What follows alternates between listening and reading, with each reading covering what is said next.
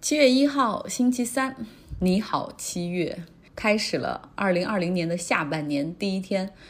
美国股市最近的节奏就是上涨。刚刚过去的三个月，美国股市创下了继一九九八年以来最大的季度涨幅，个别股票更是在今天创造了新高。比如说特斯拉，今天涨了超过百分之六，达到了一千零七十九美元。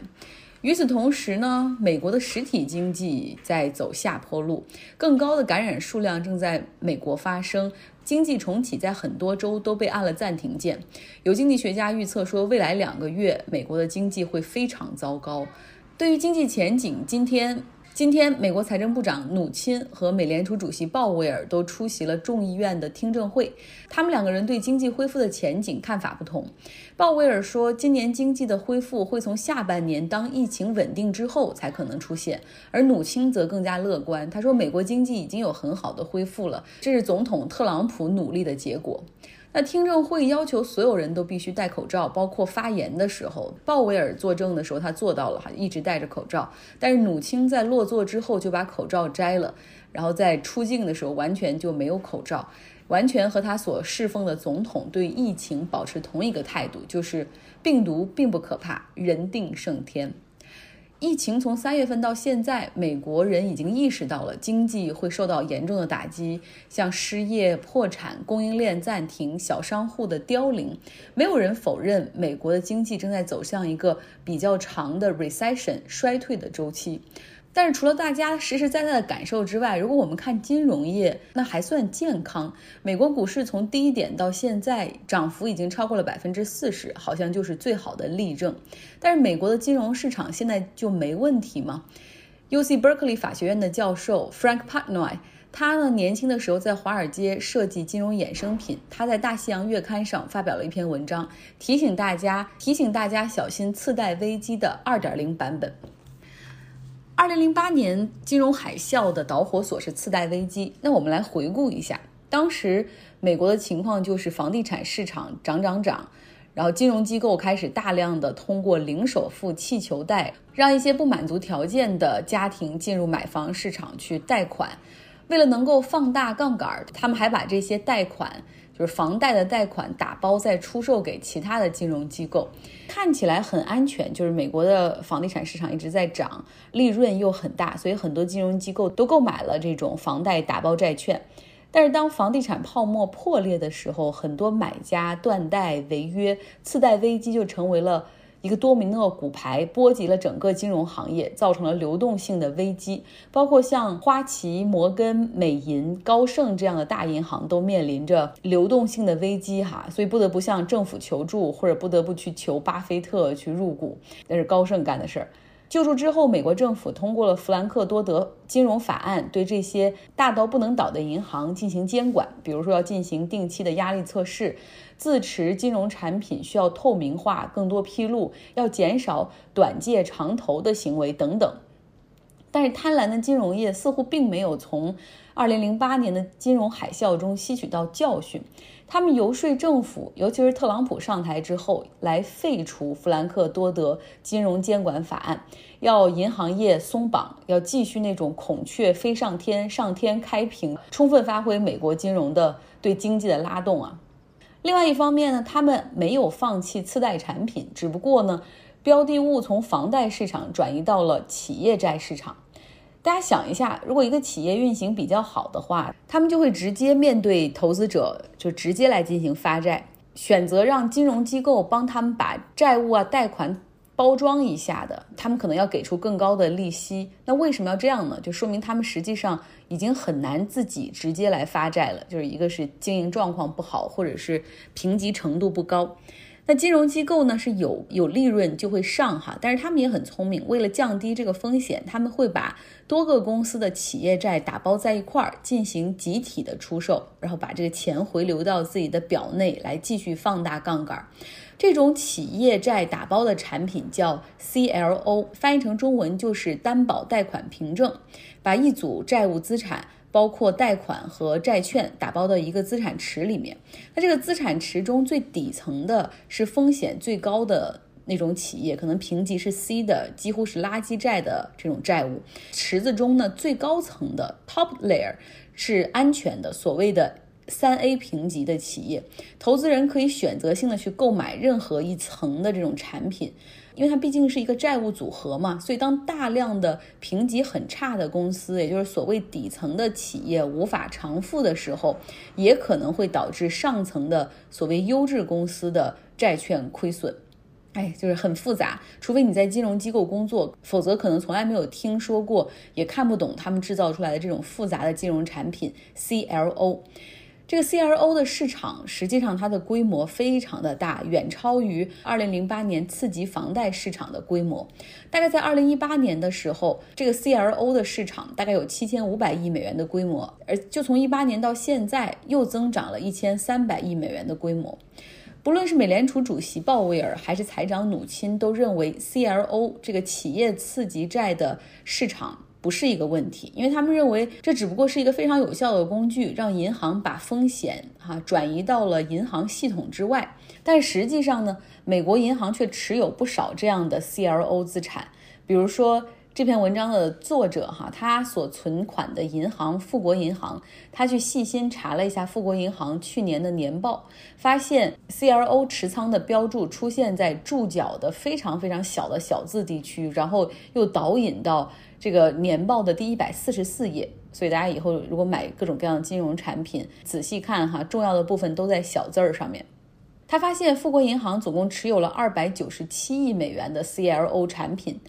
而统计数据也显示，华尔街主要的三十家银行所持有的 CLO 产品占他们流动资本的百分之六十。花旗银行持有二百亿美元的 CLO，J.P. Morgan 持有三百五十亿美元的。那银行，如果你去质问他，他就会辩解说：“哎呀，我们购买的都是 CLO。”这个资产篮子里面最好的三 A 评级部分的债务，即便一个 CLO 的资产池违约率百分之十左右，我们也不会赔钱，因为我们买的是最保险的那部分。那么那些风险比较高的债券和贷款，实际上是都被私募股权基金和对冲基金买走了，他们更能够承受这种风险。那我们大银行就是以稳健为主，所以投资者不用担心。但实际上，大家仔细想一想，真正的三 A 评级、经营很好的公司，他们基本上是不会参加 CLO 这样形式的发债，他们可以直接向市场来募资。那据惠誉评级统计，百分之六十七参与这个 CLO 形式发债或者贷款的公司，评级都只有 B。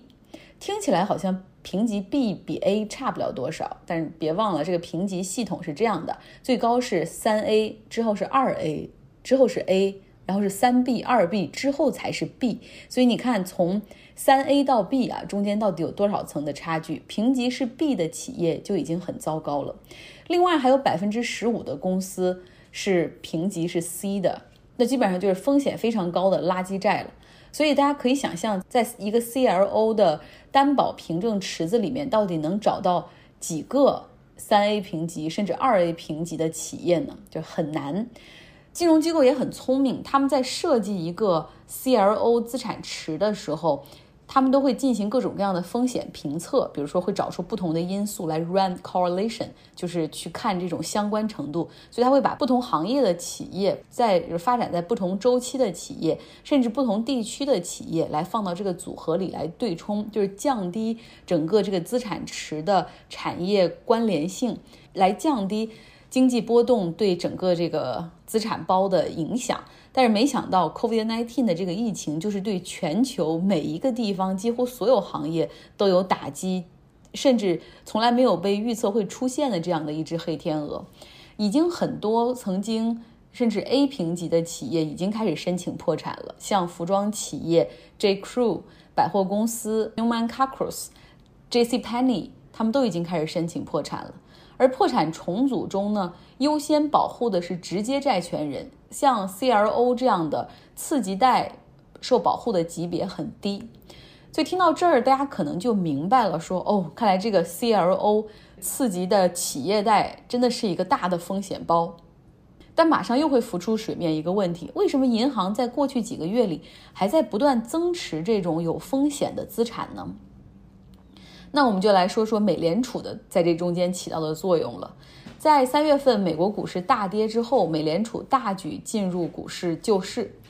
拿出了一切可以用的工具，就是零利率都是小 case。他们很快就宣布了二点三万亿美元来借给银行去买这种企业的债券，包括垃圾债也可以。但是后来美联储更厉害哈，就是不需要银行你来买了，我可以直接上去买。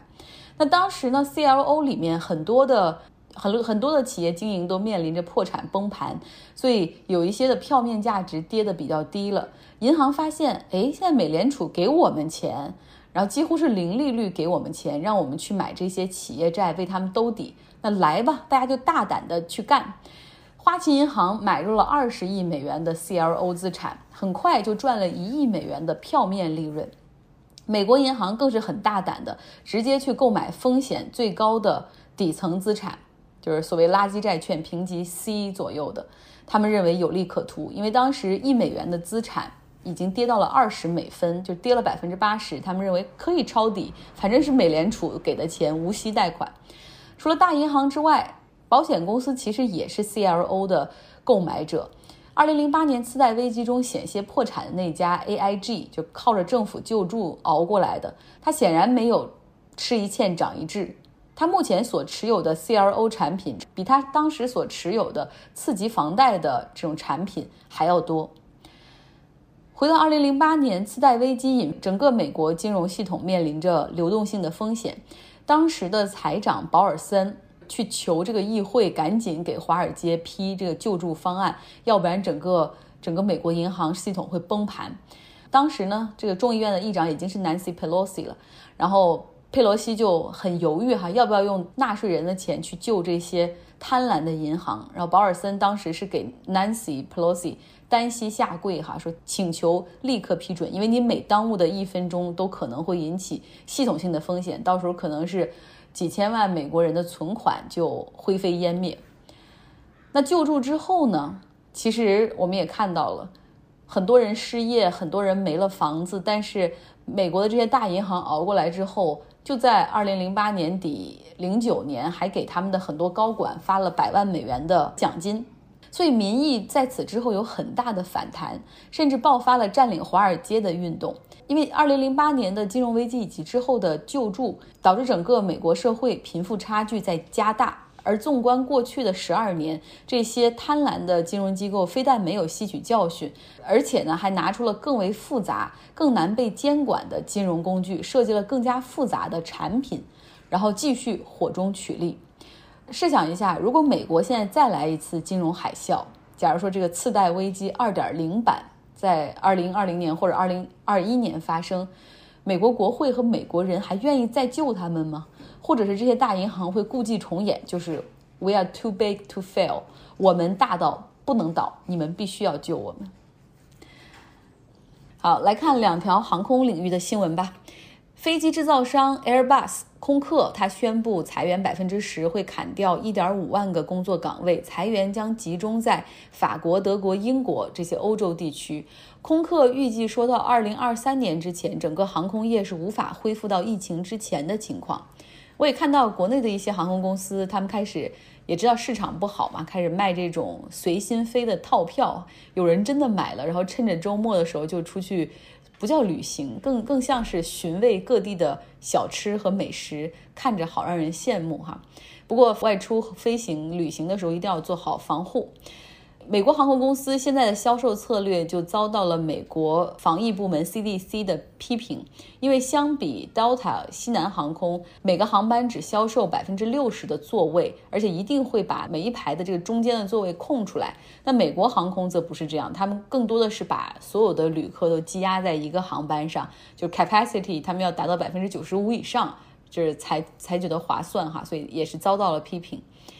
美国疫情在过去五天里每天的新增都在四万例左右，所以福奇在今天出席国会的听证会上，他就说：“哈，如果美国再不认真对待疫情的话，那美国很快就会一天出现新增十万例的情况。”好了，今天的节目做的比较早，我也是晚上要腾出时间好好休息。今天早上六点的会，喝了不少咖啡和茶，还是很困，所以唯有早睡来补觉。那希望大家有一个愉快的周三。